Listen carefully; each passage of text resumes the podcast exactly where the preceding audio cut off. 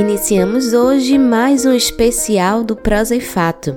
O tema geral dos próximos episódios é o meio ambiente. A partir dele, vamos abordar diversos ecossistemas, biomas e populações. Para dar início a esse especial, o programa de hoje vai falar sobre os oceanos.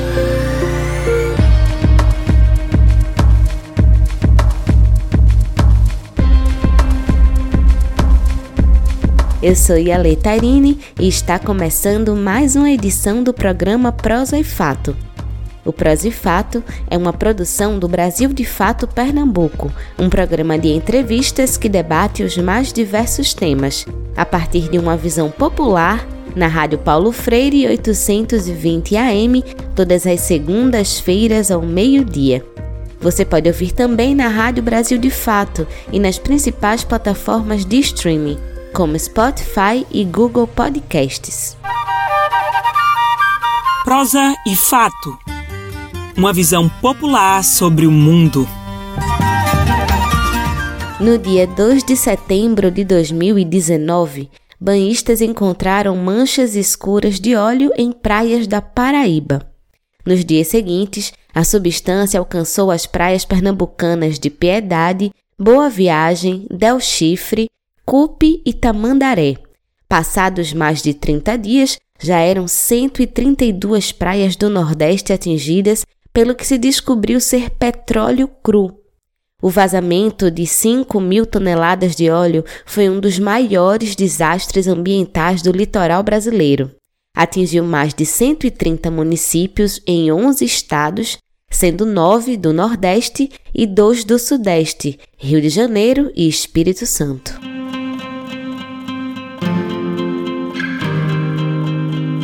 Os impactos desse vazamento de óleo ainda ressoam quase três anos depois.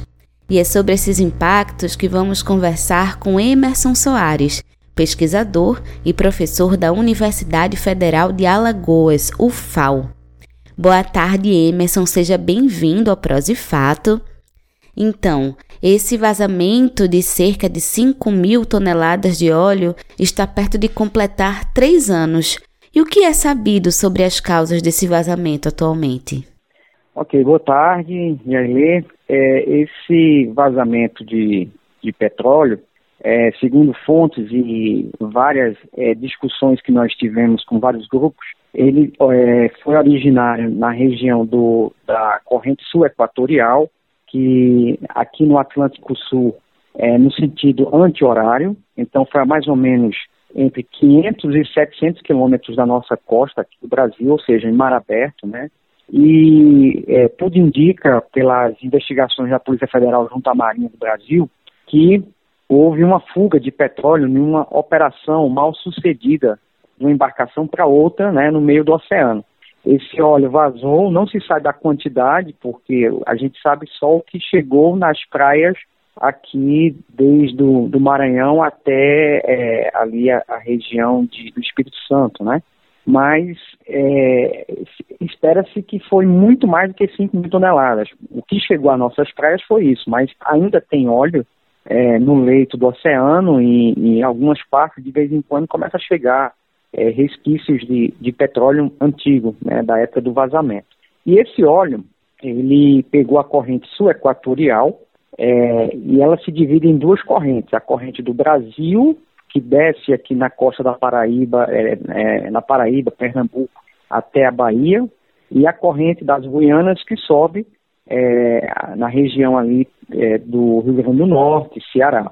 Então ela se dividiu, por isso que ela pegou é, toda a costa no, a nordeste e um pedaço né, ainda da, da costa sudeste. E realmente é, a, que eles dizem sobre o vazamento é que foi um, uma embarcação de bandeira grega na época, que já trocou de, de, de nome, inclusive, é um burbulina, né, chama, e esse óleo é, é de identidade DNA venezuelano, é isso que a gente sabe. Então, é, agora, quanto à questão do pagar o, o, o prejuízo, né, ou do julgamento, vai ser muito difícil porque é, esse, essas embarcações elas estavam sem transponder que é, é, eles têm que usar justamente, como os aviões usam, né, para não ter problemas, eles também devem usar, e inclusive quando há um vazamento, eles têm que informar a, a Marinha ou a Capitania dos Portos daquele país que houve o problema. Mas infelizmente não foi feito isso e vai ser muito difícil nós sermos ressarcidos pela essa situação que ocorreu aqui nas nossas praias. Emerson, pensando ambientalmente, como é que esse vazamento de petróleo afetou o oceano? Olha, é, são várias situações. Primeiro, porque teve um problema é, de quando esse, esse óleo chegou a, nossas costas, ele impactou o turismo, né? Ele impactou ambientalmente, claro. Ele tem um impacto que vai durar ainda alguns anos, porque o efeito desse óleo nas nossas costas ele, ele, ele se perpetua por algumas substâncias químicas que ainda ficam é, no, no, ambiente e liberam é, ficam sendo liberados ou sendo degradados ao, aos poucos. Na época que a gente fez os estudos, que a gente acompanhou mais é, a fundo, até 2000 e, e, até 2022, até agora, a gente está acompanhando esse trabalho. Mas é, 2021, quando a gente estava acompanhando mais 2020, 2021, então nós identificamos cerca de 18 compostos tóxicos nesse óleo, além de metais pesados. E é, é óbvio que esse produto, ainda que ainda se encontram em algumas partes do nosso oceano e próximo à nossa costa, está liberando. Mas é, é, os efeitos com o tempo vai diminuindo, porque ele vai degradando e vai evaporando e vai é, as próprias bactérias também do, do oceano vai fazendo o trabalho de reciclagem desse, desse produto, dessas substâncias. É, os impactos que a gente tem, então, foi muito sério, né? desde a da economia, que impactou né, a venda de produtos pesqueiros, é, o pescado que também ficou prejudicado. Nós encontramos, inclusive, no pescado, é, níveis altos de algumas substâncias que, claro, foram decorrentes do lançamento desse óleo que chegou à nossa praia, essas praias, e, e realmente impactou aí durante quase oito meses, praticamente, é, algumas a venda de alguns produtos pesqueiros, como, por exemplo, os bivalves, que a gente chama, os maçunins aqui, os sururus, é, algum pescado costeiro, e a própria população também, ela ficou apreensiva de, né, de se alimentar, porque realmente foi um impacto, teve um impacto muito severo, principalmente no, na região de corais, porque é, esse óleo, ele, ele também gerou, de alguma forma, impactos grandes sobre recifes de corais, sobre a, os peixes costeiros, sobre o, os bivalves, né, os moluscos também, e, e, de alguma maneira, em algumas regiões, ele também chegou a atingir o manguezal, que são berçários de espécies nativas, é, onde se reproduz mais ou menos cerca de 50%, 50% a 60% da nossa biodiversidade costeira, né? Da, ou seja, essa, dessas espécies que que realmente entram no estuário para reproduzir, se alimentar e, e, e vivem aí na, na, nossa região mais costeira. Então, realmente teve um impacto que ainda é, não conseguimos mensurar, porque isso vai ser, tem uma certa, assim, uma, uma certa durabilidade, porque ainda está, de alguma forma, prejudicando esse ambiente, né? Agora a gente não sabe, é, não sabe como mensurar isso, porque é, é muito difícil, inclusive, a gente entender é, como esse, como ele, esse óleo ele, ele se degradou e em que substâncias ele se transformou, né? Até porque a gente não vê mais o óleo é, cru, vamos dizer assim, o óleo, o óleo cru ali na, ou bruto, né, na, na região. A gente encontra certos níveis de compostos, mas a gente não pode atribuir só o óleo, porque tem outras situações que ocorrem também na nossa costa, né? Nós não só temos o óleo, nós temos outros impactos, como esgotos, né? Enfim. Mas então, que medidas foram tomadas naquele momento para conter ou remediar o alastramento do óleo na costa do Nordeste? Olha, como eu havia dito, a gente, é, pegou-nos de surpresa, a gente não estava preparado. Mas, infelizmente, o, o nosso país ele não está preparado para tragédias.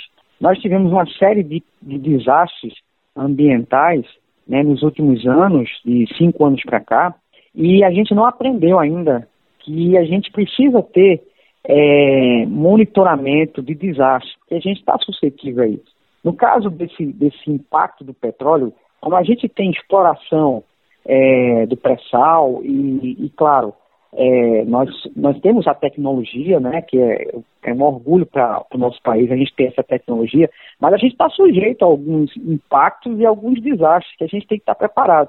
Para isso, a gente tem que ter um sistema de monitoramento né, é, contínuo. Então, é, o que a gente esperava é que é, quando em 2019 aconteceu esse problema, que a gente tivesse primeiramente montado é, se preparando para montar um sistema de monitoramento para prever esses desastres na nossa costa, coisa que, que andou por um certo momento e depois parou. Mas as medidas que foram tomadas de lá para cá e desde o desastre realmente uniu forças-tarefas em alguns estados, como Pernambuco, Alagoas, Bahia, né, Ceará, foram montadas forças-tarefas de pesquisadores que se uniram em várias áreas, áreas interdisciplinares e multi multidisciplinares, né? ou seja, há várias áreas que, se conversaram. Então, a primeira coisa foi servir para juntar pesquisadores que antes não conheciam seus trabalhos.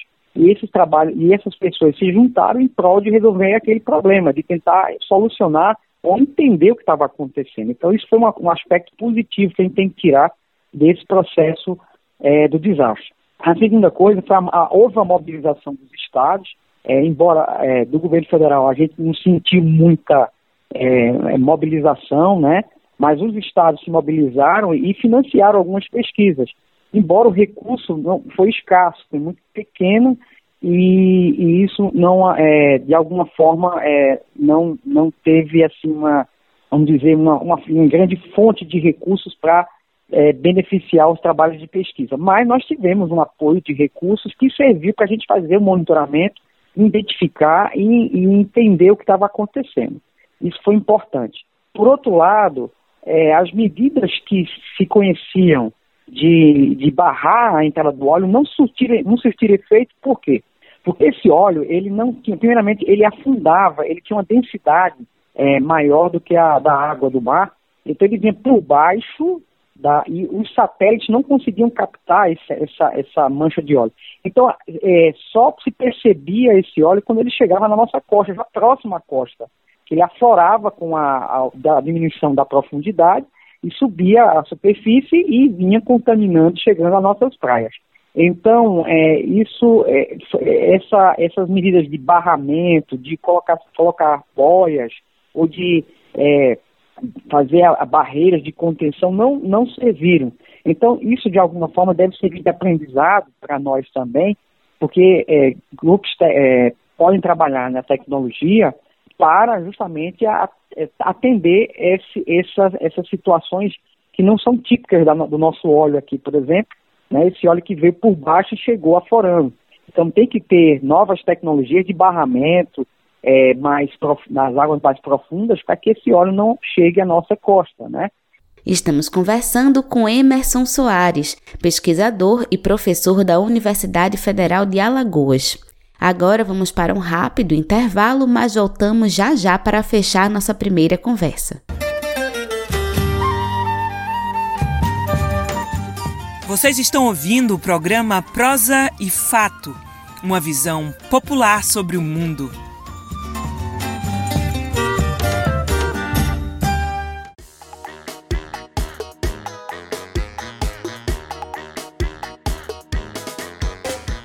Opa, meu chegado e minha chegada, tudo bem com vocês? Vê só, eu tô passando por aqui para falar sobre uma coisa que faz parte do nosso dia a dia, mas que muita gente vacila. Desde criança que a gente aprendeu que uma boa higiene bucal é importante para não ter problema com os dentes, né? Mas tu sabia que não é só essa a importância de uma boa escovação? Olha, tu estás ligado que estudos já comprovam que a falta de uma boa higiene bucal pode provocar problemas cardíacos? Isso mesmo que você ouviu. As bactérias que causam a gengivite, as cáries e a periodontite podem invadir a tua corrente sanguínea e irem parar no teu coração. Isso pode causar doenças como a endocardite, que é uma infecção no revestimento do coração, além de outros problemas, como o entupimento das artérias e até o AVC. Por isso, é tão importante escovar os dentes após as refeições. É um cuidado simples que pode evitar muita complicação. Ah, e não esqueça também de usar o fio dental e de ir ao dentista com regularidade. Se liga aí e não vacile na tua higiene bucal, benção.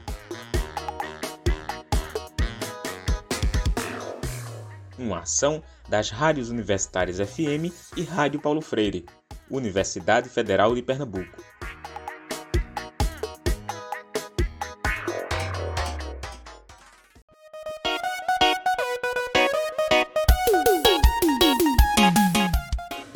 Povo bonito, tudo certinho?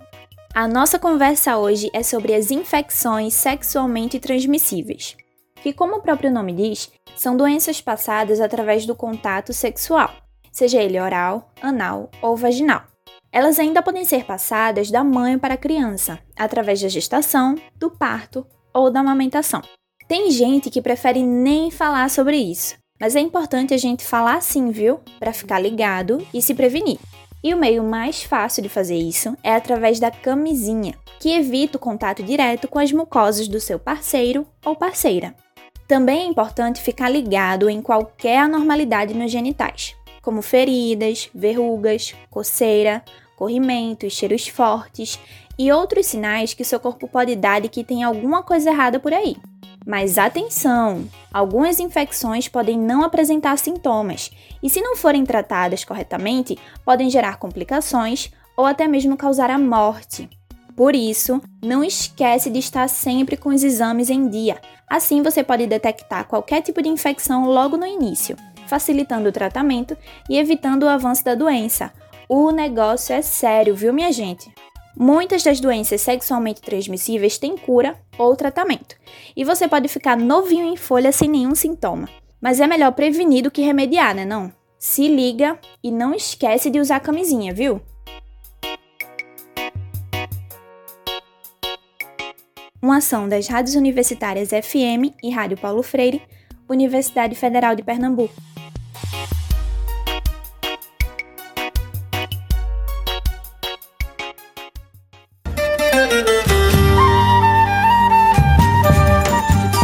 Voltamos a apresentar o programa Prosa e Fato, uma visão popular sobre o mundo.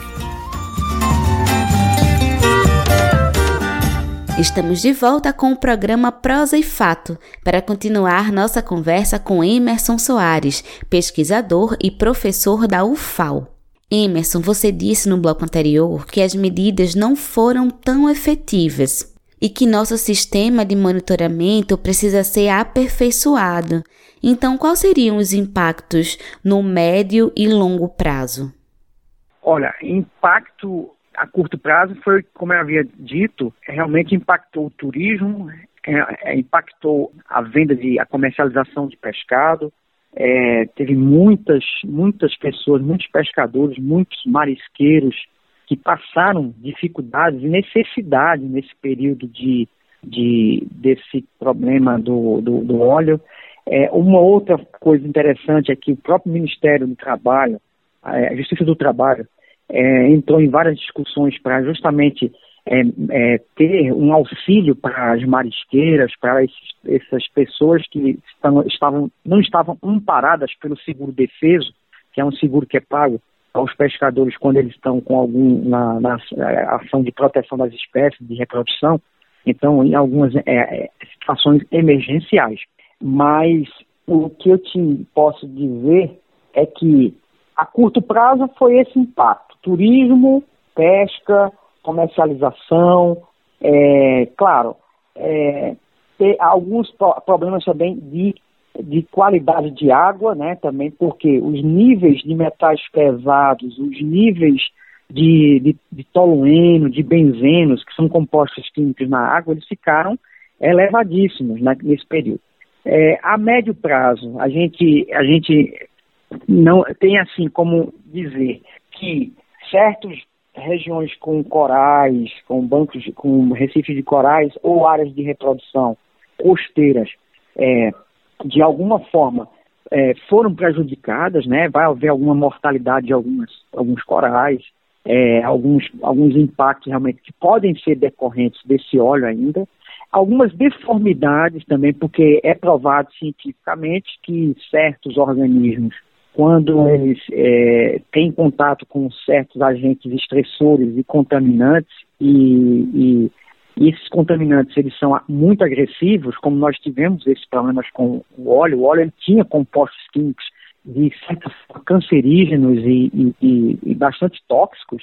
Então, é provado cientificamente que os organismos, é, alguns, alguns organismos, eles têm deformidades, ou seja, aquele, aquele, quando gera novas, novos descendentes, aquela geração que foi impactada por esse óleo, que teve contato com esse óleo, esses organismos eles tendem a ter deformidades. Então, pode ser que aconteça nesse período problemas de deformidades com alguns, alguns organismos, sim. É, a, a ainda médio e longo prazo, a gente não, não, não sabe, mas de alguma forma, é, aqueles, aquelas áreas de manguezal que foram atingidas, que são berçários, foram prejudicadas, né? A gente só não tem como mensurar isso, é, repito, porque a gente não tinha um estudos pretéritos para comparar. A gente tem o um estudo presente, né? Ou seja, quando aconteceu o fato, que nós monitoramos, encontramos certos níveis, mas quando a gente ia comparar, eu, por exemplo, se eu dizia que se eu digo que tem um nível de mercúrio X, é, como é que eu posso dizer se era mais ou menos, se não tinha um dado pretérito?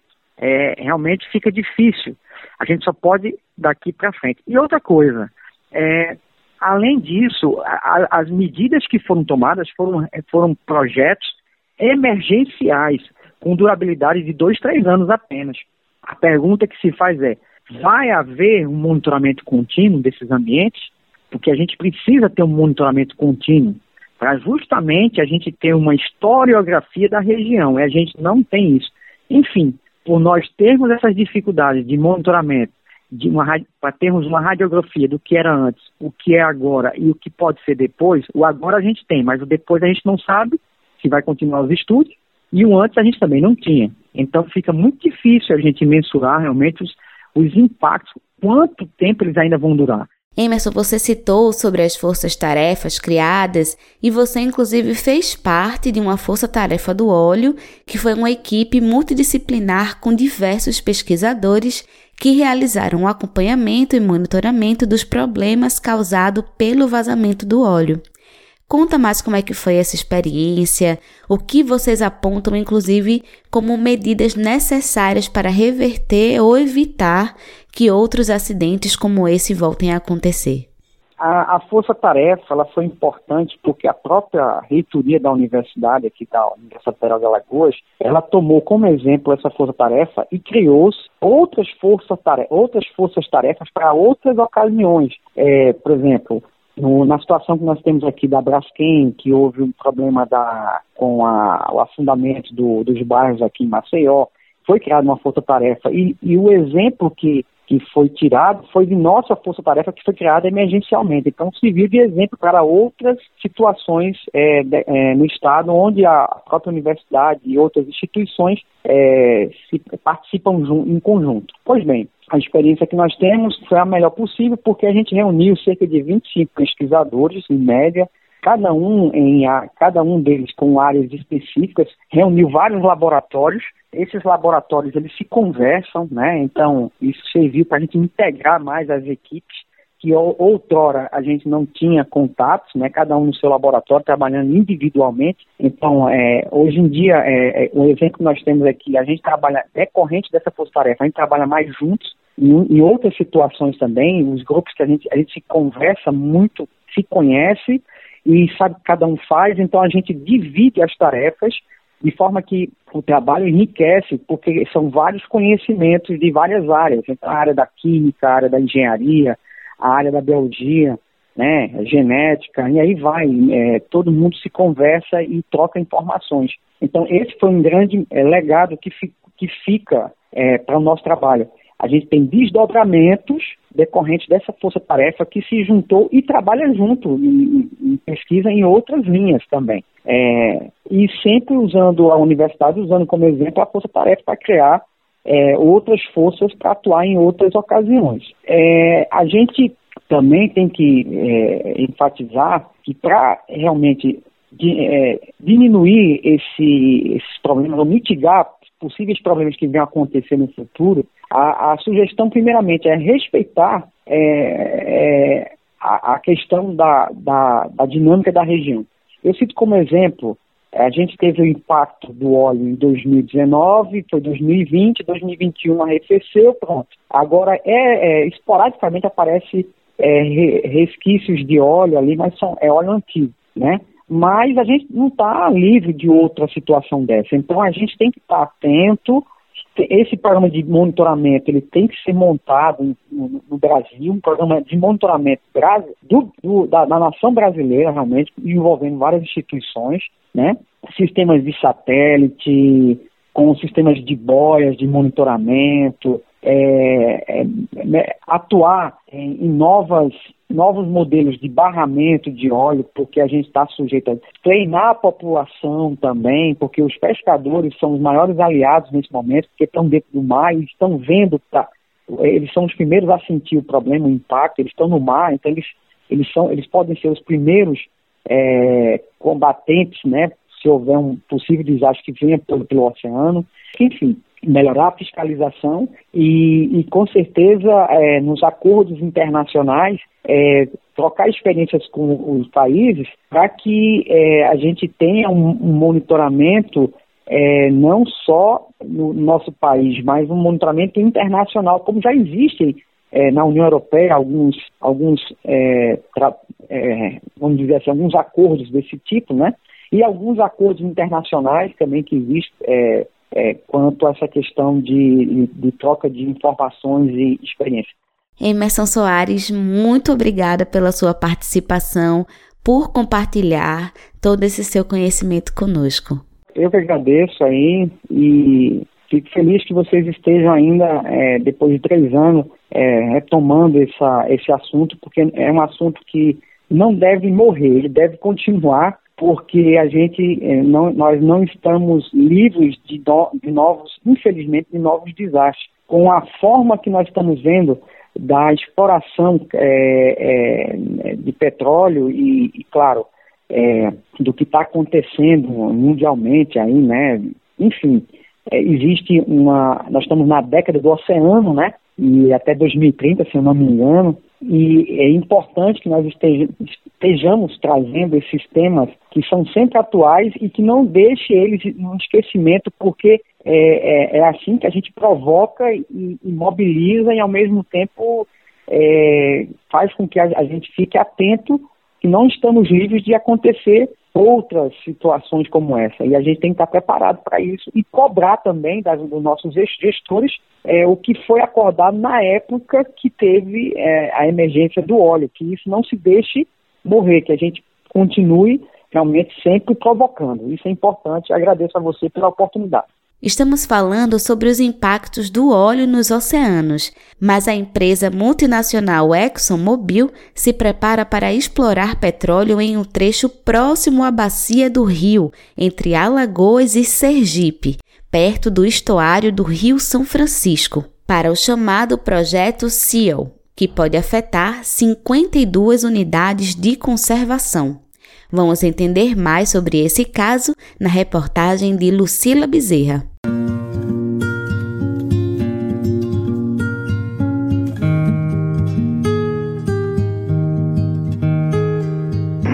Olha, minha história da pesca, é, eu comecei praticamente criança, né? Aos quatro anos de idade, no Jaraguá, né? Que é o grande centro pesqueiro hoje da capital, né? É, mercado de Jaraguá. E, assim, venho de uma família totalmente de pescadores, tio, irmãos, primos, enfim. Quase todo mundo, a maioria, pescadores. Entre os pescadores, a história de Maria Aparecida não é incomum.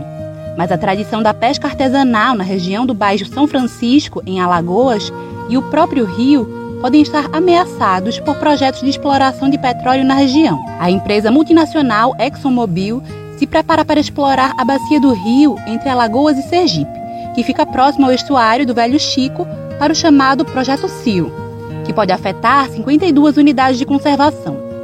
Os pesquisadores que vêm acompanhando a equipe técnica que estuda os possíveis impactos ambientais veem a situação com preocupação, principalmente se houver vazamento. Esse óleo ele pode chegar a mais de 15 quilômetros continente adentro, entrando nas cidades de Brejo Grande e Piaçabuçu e chegando até próximo à divisa ali com Penedo, né? Então, é, é, é, uma situação que é, realmente a gente tem que ficar atento. Está faltando ainda, na minha, no meu ponto de, de vista, um pouco mais de de cuidado do IBAMA quanto a essa, essa situação, é, um pouco mais de transparência e de informações da própria empresa, né? E isso precisa chegar às comunidades tradicionais, precisa chegar de forma mais clara, mais debatida é, é, para toda a população da região. No trecho do Baixo São Francisco, entre Alagoas e Sergipe, podem ser perfurados até 11 poços de petróleo. A região inclui áreas de preservação ambiental e berços de espécies que só existem no Rio São Francisco. Que mais me chamou a atenção dentre esses poços todos, porque aquela região ali entre Sergipe e Alagoas, primeiramente é uma região que tem desova de tartaruga, tem um projeto da mar, são cinco espécies que desovam na região, são as cinco a maioria delas estão ameaçadas de extinção. É, nós temos também, o que me chamou a atenção é que naquela região ali, nós temos a APA de Piaçabuçu, que é uma área de proteção ambiental, né? Nós temos o estuário do São Francisco, que é uma região prioritária para a pesca. Para os pescadores, o medo é também ficarem desamparados caso o rio sofra com os impactos da exploração. Até o momento, o projeto está em fase exploratória e ainda aguarda a licença do IBAMA para iniciar a busca por petróleo, que pode ou não existir na região. A empresa ExxonMobil já foi responsável por impactos socioambientais, como o vazamento de petróleo no Alasca em 1989, que ficou conhecido como Maré Negra. A equipe do Brasil de Fato entrou em contato com o IBAMA e com a empresa ExxonMobil, mas não obteve resposta até o fechamento desta reportagem.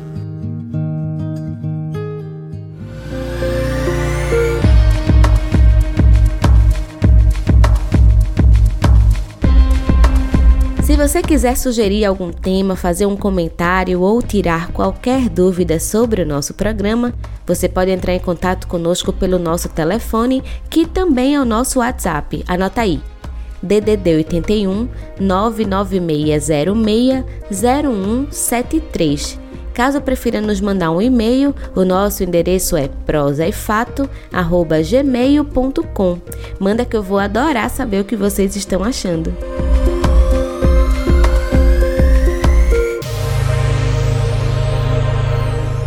O óleo derramado no mar atingiu 130 municípios brasileiros em 11 estados, do Pará ao Rio de Janeiro, e teve a Comissão Parlamentar de Inquérito, a CPI, que investigava o caso, encerrada em 2021. Movimentos pesqueiros e outras organizações denunciaram o encerramento e até hoje sentem os impactos desse vazamento. E para falar sobre os impactos nas comunidades e trabalhadores e trabalhadoras que vivem e convivem com o mar, convidamos Beatriz Mesquita, pesquisadora da Fundação Joaquim Nabuco, Fundage, e pesquisadora com comunidades tradicionais e áreas de proteção. Boa tarde, Beatriz, seja bem-vinda ao Prós e Fato. E para começar, fala um pouco sobre como esse petróleo vazado também atingiu outros ecossistemas para além dos oceanos. Boa tarde, Ale. É um prazer estar aqui conversando com você né, e aproveito para agradecer o convite é, para que tenhamos essa oportunidade de divulgar né, trabalhos que a Fundação Joaquim Nabuco vem fazendo nos últimos anos. Bom, o vazamento do, do petróleo no litoral nordestino, né, ele foi muito discutido, né, e sem grandes repercussões de resultados para as comunidades tradicionais, as comunidades pesqueiras, que foram as principais atingidas. Mas como você falou, né, esse petróleo ele atinge aí é, uma gama de territórios, não só os oceanos, né, mas principalmente os manguezais, aquele território que faz a transição entre o mar e a terra, né, que é um território tão rico e ao mesmo tempo tão sensível. As praias também, né? Nós temos aí a percolação desse material. Quando esse material também foi recolhido pelas comunidades, pelos voluntários, pela Marinha, também não havia naquele momento um local ideal para que esse material fosse armazenado. Então, em muitas praias, ele foi armazenado acima né, da, da, do território da praia, em alguns locais com vegetação, e todo, todo esse material resultou também e impactos depois de ter sido coletado. é, grande parte dele, pelo que eu tenho de informação, foi levado a cimenteiras, né, foi queimado em indústrias que produzem cimento. Né, mas outra parte, as prefeituras não conseguiram né, realizar esse adequado, é, é, ter um local adequado né, para levar esse material, e eles também foram parar é, em alguns locais inadequados, até como lixões, como algumas pessoas é, relataram. Beatriz, e você contribuiu na construção da pesquisa Impactos Socioeconômicos e Ambientais da Contaminação por Petróleo nas Praias do Litoral da região Nordeste. Essa pesquisa da Fundage mostra a dimensão dos impactos causados, especialmente junto às populações de alta vulnerabilidade que dependem dos recursos pesqueiros. Então, sobre essas comunidades pesqueiras, quais foram os impactos? É, bom, Yali, vamos falar então sobre os impactos causados nessas comunidades de pescadores e pescadoras artesanais. Né? Sabemos que o Nordeste é a região do Brasil que mais tem comunidades pesqueiras, né? principalmente comunidades cadastradas no Registro Geral da Pesca, que é o cadastro oficial para pescadores e pescadoras do governo federal. Então, dos aproximadamente um milhão de pescadores oficializados no país, 62% estão na nossa região Nordeste, né, o que já demonstra que esse impacto foi um impacto grande para essas comunidades. A pesquisa da Fundação Joaquim Nabuco, ela entrevistou 1999 pescadores artesanais ao longo da costa do Nordeste. Né? Então, inicialmente foram considerados os municípios declarados pelo IBAMA como municípios atingidos pelo, pelo olho a partir daí foi feita uma amostragem. E nessa amostragem foram pesquisados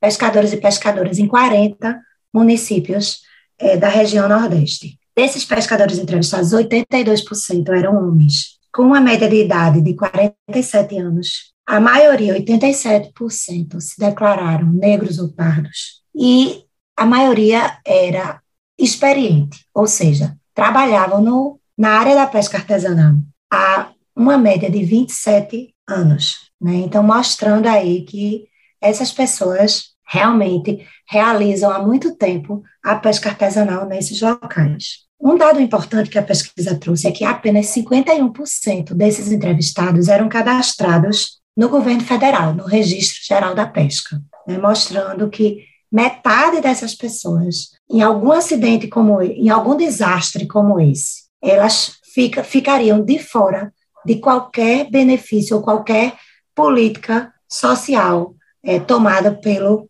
governo. Eles são dependentes da pesca artesanal. 77% declararam só pescar para sobreviver. 88% dependem apenas da renda da pesca artesanal. E essas famílias têm, em média, 3,6 membros, né, o que pode mostrar que não só os pescadores foram prejudicados, né, com suas famílias e toda a cadeia da pesca, né, que segue depois é, desse primeiro elo, que é o elo da, dos pescadores e pescadoras. Bem, o papo com Beatriz está muito bom, mas agora vamos para um rápido intervalo. Fica por aqui que nós voltamos já já. Prosa e fato. Uma visão popular sobre o mundo.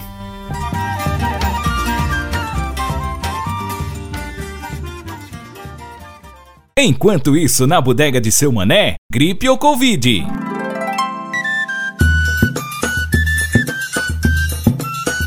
Homem, eu já tô sentindo é falta de Chico. Já tem uns dois dias que ele não aparece aqui na bodega. Deixa eu ligar pra casa dele, pra modo saber o que tá acontecendo. Eita, deixa eu discar o número aqui. Vixe, Maria, isso é um 3 ou é um 8? Eita, que eu não tô vendo é quase nada, mas eu acho que é um 8 mesmo. Pronto, chamou, bora ver. Delegacia de polícia, bom dia. Eita, meu filho, foi engano, desculpe, viu? Sou Mané. Quem é que tá falando, hein? Eita, que tá ficando velho e agora tá ficando moco também. É Chico, homem. Sujeito, tu me a respeita. E o que é que tu tá fazendo aí na delegacia? Agora pronto, seu Mané. Eu tô em casa, homem. E por que fica dizendo, homem? Delegacia de polícia. É porque tem uns donos de bodega que fica ligando aqui em casa pra me cobrar, não sabe? Mas não é o seu não, viu? Viu? Sei. Aí, seu mano, eu inventei essa conversa pra me livrar desse povo, não sabe? Olha, bora deixar de conversar lorota e me diga uma coisa. Por que é que tu não tá vindo aqui mais na bodega, homem? Ah, seu mano, eu tô meio adoentado, não sabe? Adoentado de quê, homem? Sei não, seu mano. Hora eu penso que é gripe, hora eu penso que é Covid. E ainda tem hora que eu penso que é os dois. Vixe Maria, meu amigo. É porque as duas são muito parecidas, né, seu mané? Garganta doendo, dor de cabeça, tosse, molezinha no corpo. Oi, moleza tu já tem por vida, né mesmo? Mas tem umas formas, Chico, de descobrir se isso é Covid ou se é gripe. É mesmo, mané? Então me diga, homem. Na prática, Chico, a respiração é a melhor forma de saber. Se tu tiver sentindo falta de ar, é bem provável que seja Covid. E se perder o olfato e paladar, eita, meu filho, aí não tem dúvida, é Covid mesmo. Eita, seu mané. Olha, já no caso da gripe é comum ter tosse seca, coriza, febre intensa e aquela dorzinha de cabeça. E os sintomas da gripe costumam aparecer até dois dias depois da infecção. Um período de tempo bem mais curto do que no caso da infecção pela Covid, que pode apresentar sintomas até seis dias depois do contágio. Agora repare bem, homem, por ser um vírus que tem uma transmissão muito fácil, é preciso manter o isolamento nos dois casos, tanto Covid quanto gripe, sem contar nos cuidados que nós já conhecemos e praticamos, né, seu Chico? E sem contar na vacina que é de fundamental importância. Verdade, seu mané. Após você nascer, eu acho que o meu caso é gripe mesmo, ó. Olha, de qualquer forma, vá-se embora pro hospital fazer seu teste pra saber se é ou se não é. É, seu mané, eu vou correndo lá agorinha. Com essa coragem que você tá aí, meu filho, acho um pouco provável de você ir agorinha, viu? Mas vá mesmo, cuide logo. E só acho de me aparecer aqui quando tiver bom, viu? Tá certo, seu mané, deixa comigo. Ação de extensão da Rádio Universitária Paulo Freire e Universidade Federal de Pernambuco.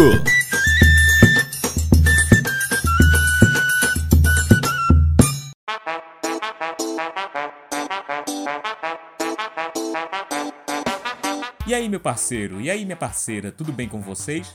Hoje eu vim falar contigo sobre um assunto que mexe com o bolso de todo mundo: o alto preço dos combustíveis. Tu já deve ter ouvido falar que esse aumento todo é por causa da guerra, né? Mas não é só a guerra não, vice. O problema é que a Petrobras adotou um tal de PPI, Preço de Paridade de Importação. Com esse PPI, o valor dos combustíveis no Brasil é calculado de acordo com o preço do barril de petróleo lá fora e pela cotação do dólar. Por causa desse danado do PPI, a gente hoje paga o mesmo preço que países que não têm uma gota de petróleo. Mas o Brasil, minha gente, é um dos principais produtores de petróleo do mundo. Consegue refinar o produto e pode fazer tudo com um custo muito menor. Mas por que essa gente mantém esse PPI? É que a Petrobras agora está mais preocupada em aumentar os lucros para atender os interesses dos acionistas da empresa, aquele pessoal que ganha com os negócios do petróleo. Então, para resolver de vez o problema do preço da gasolina e do gás, que ninguém aguenta mais, é preciso a gente pensar direitinho sobre esse PPI, que é um negócio que você mal escuta falar por aí.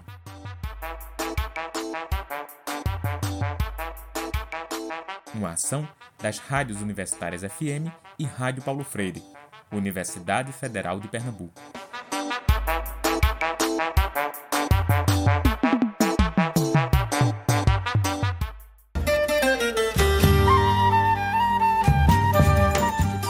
Voltamos a apresentar o programa Prosa e Fato, uma visão popular sobre o mundo.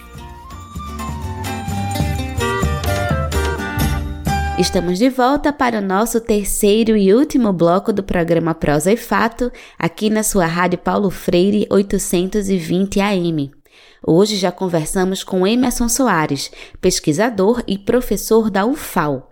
E se você perdeu, você pode escutar depois no nosso site brasildefatope.com.br e também nas principais plataformas de streaming como Spotify e Google Podcasts.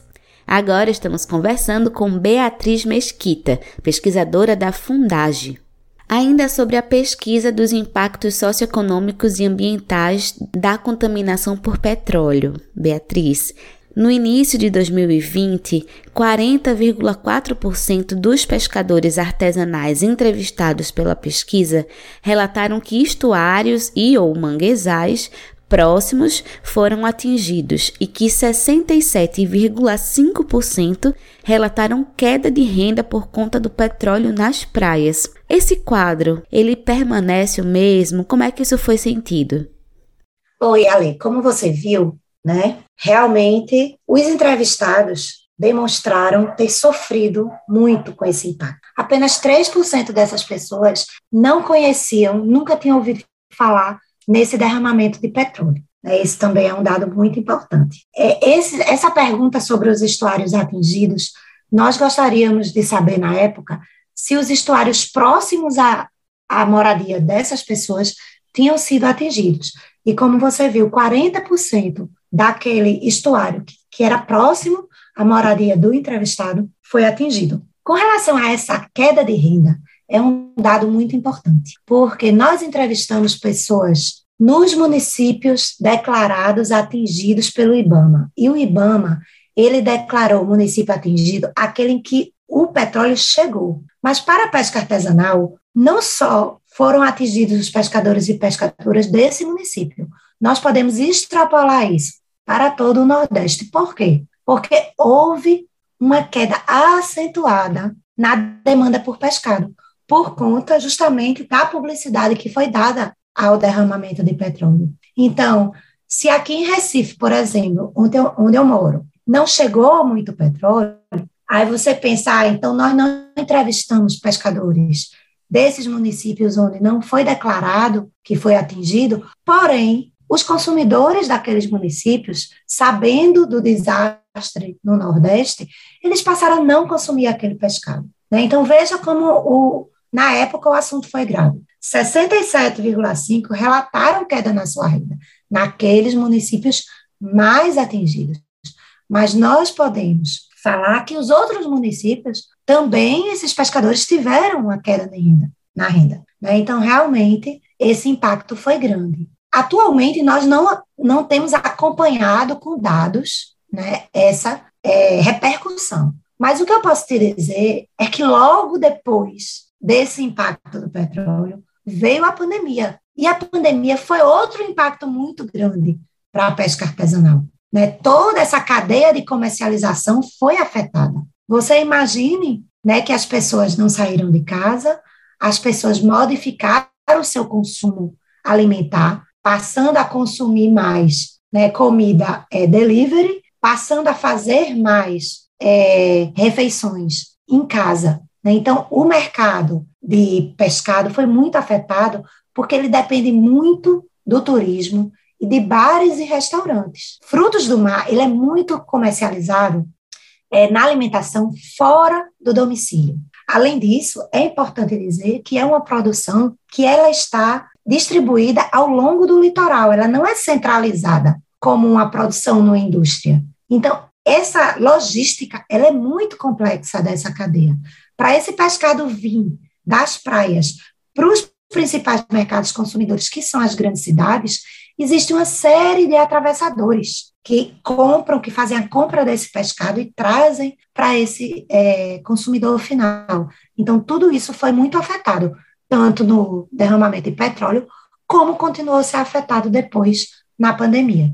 E diante desse cenário em que a qualidade de vida e a qualidade de trabalho foi afetada, quais eram as reivindicações e demandas daqueles trabalhadores e trabalhadoras?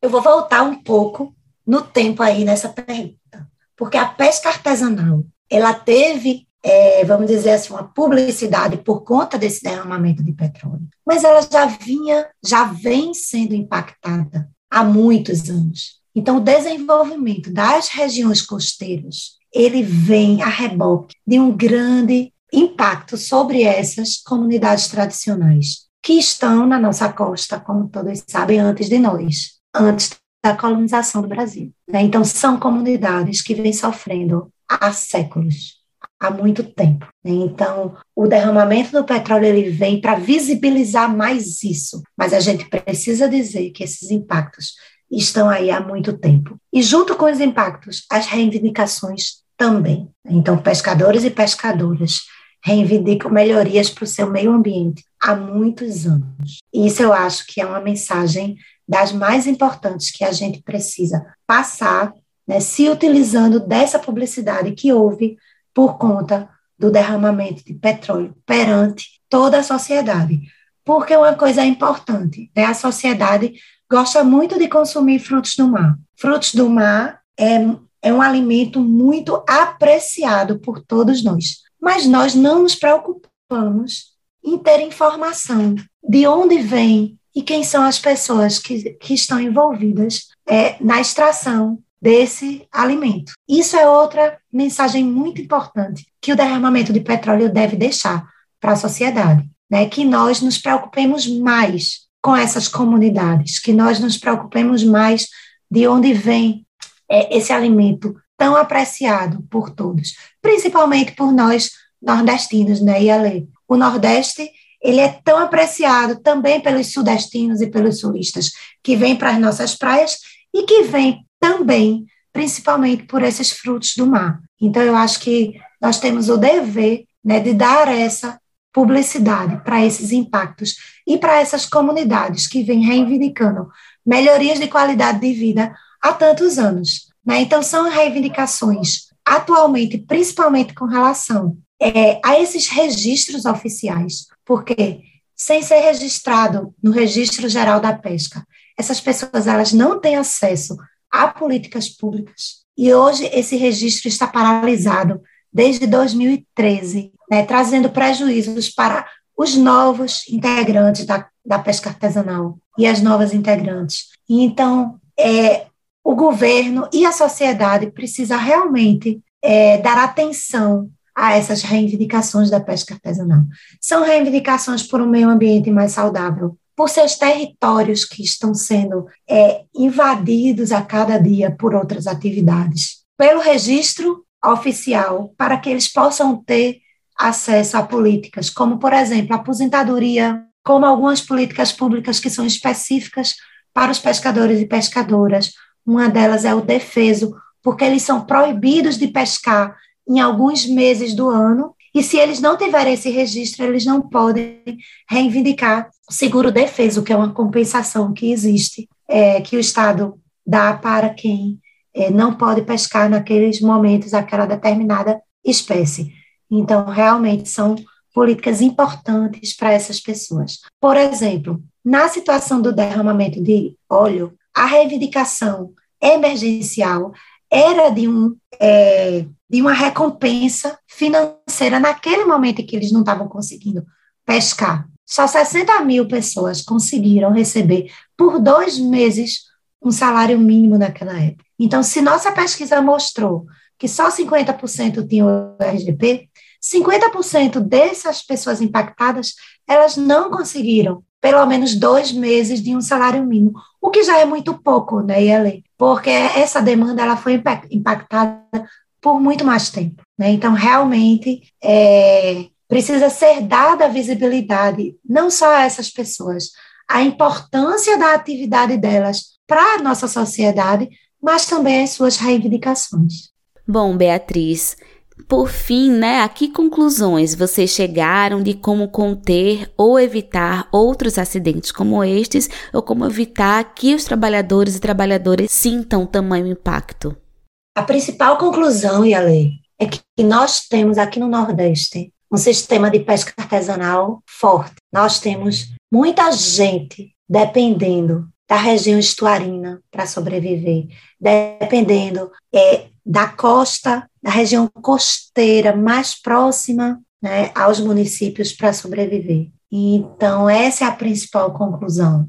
Nós mostramos que essas pessoas existem e quais as características de tra tradicionalidade dessas pessoas. Porque muitas vezes se questiona se realmente a pesca artesanal é uma atividade é, que, que vai sobreviver, uma atividade né, que existe. É questionado até por muitos gestores públicos. Né? E nós mostramos que, apesar de todas as dificuldades, essa é uma atividade muito resiliente, essa é uma atividade milenar e que vai continuar por muito tempo ainda, apesar de todos os impactos que ela sofre. Então, essa é uma conclusão importante. A outra conclusão né, é que realmente é, essas pessoas foram impactadas e que é necessário, seria necessário, né, que essas pessoas fossem compensadas é, por esse impacto. Uma outra conclusão que a pesquisa da Fundagem chegou é porque nós tínhamos vários pesquisadores trabalhando, né, e um deles trabalha justamente na área de geoprocessamento, o Freire, e é importante lembrar uma coisa que ele sempre falava, né, que esses municípios eles não estão preparados para responder a esses impactos emergenciais. Né, e esses municípios precisam, essa sociedade precisa se preparar, porque nós estamos diante de mudanças climáticas, né, que já estão provando é, que vários é, eventos como, como eventos na costa, eles vão acontecer, como estão acontecendo, e que esses municípios que estão mais próximos a essas comunidades, eles precisam se preparar para responder emergencialmente a impactos como esse. Né? Essas são conclusões importantes. Nós não estávamos preparados para responder a esse derramamento de óleo.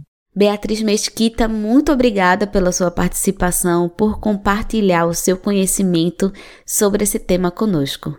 Eu que agradeço a oportunidade né, de falar um pouco sobre é, o nosso trabalho, de falar um pouco sobre os nossos resultados. É, esses resultados estão disponíveis na página da Fundação, também estão sendo publicados né, em vários outros é, locais. E queria lembrar né, que foi um momento de visibilidade dessas comunidades, mas nós continuamos né, com uma série de problemas, com uma série de impactos sofridos por essas comunidades. Então, grande parte das atividades econômicas realizadas na região costeira interagem com a pesca artesanal e causam muitas vezes problemas para essas comunidades. Obrigada, Ellen.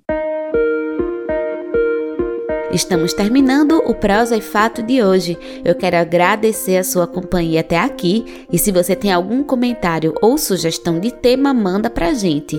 O nosso e-mail é prosaefato@gmail.com. Você também pode ligar ou mandar um WhatsApp para o nosso telefone DDD 81 99606 0173 Manda um oi pra gente nesse número de WhatsApp para você ficar recebendo nossas notícias diariamente. E segue também a gente nas redes sociais, no Instagram, no Twitter e no Facebook é arroba Brasil de Fato PE. Se você quiser sugerir algum tema, fazer um comentário ou tirar qualquer dúvida sobre o nosso programa, você pode entrar em contato conosco pelo nosso telefone, que também é o nosso WhatsApp. Anota aí: DDD 81 996060173. Caso prefira nos mandar um e-mail, o nosso endereço é prosaefato@gmail.com. Manda que eu vou adorar saber o que vocês estão achando. Este programa é uma realização do Brasil de Fato Pernambuco e conta com a apresentação e roteiro de Iale Tairine, produção de Rani de Mendonça e Iale Tairine, edição de Fátima Pereira. Apoio Equipe de Jornalismo do Brasil de Fato. Um abraço bem forte, se cuidem e até semana que vem. Você acabou de ouvir o programa Prosa e Fato, uma realização do Brasil de Fato Pernambuco. Acompanhe mais notícias acessando brasildefatope.com.br e também nos sigam nas redes sociais.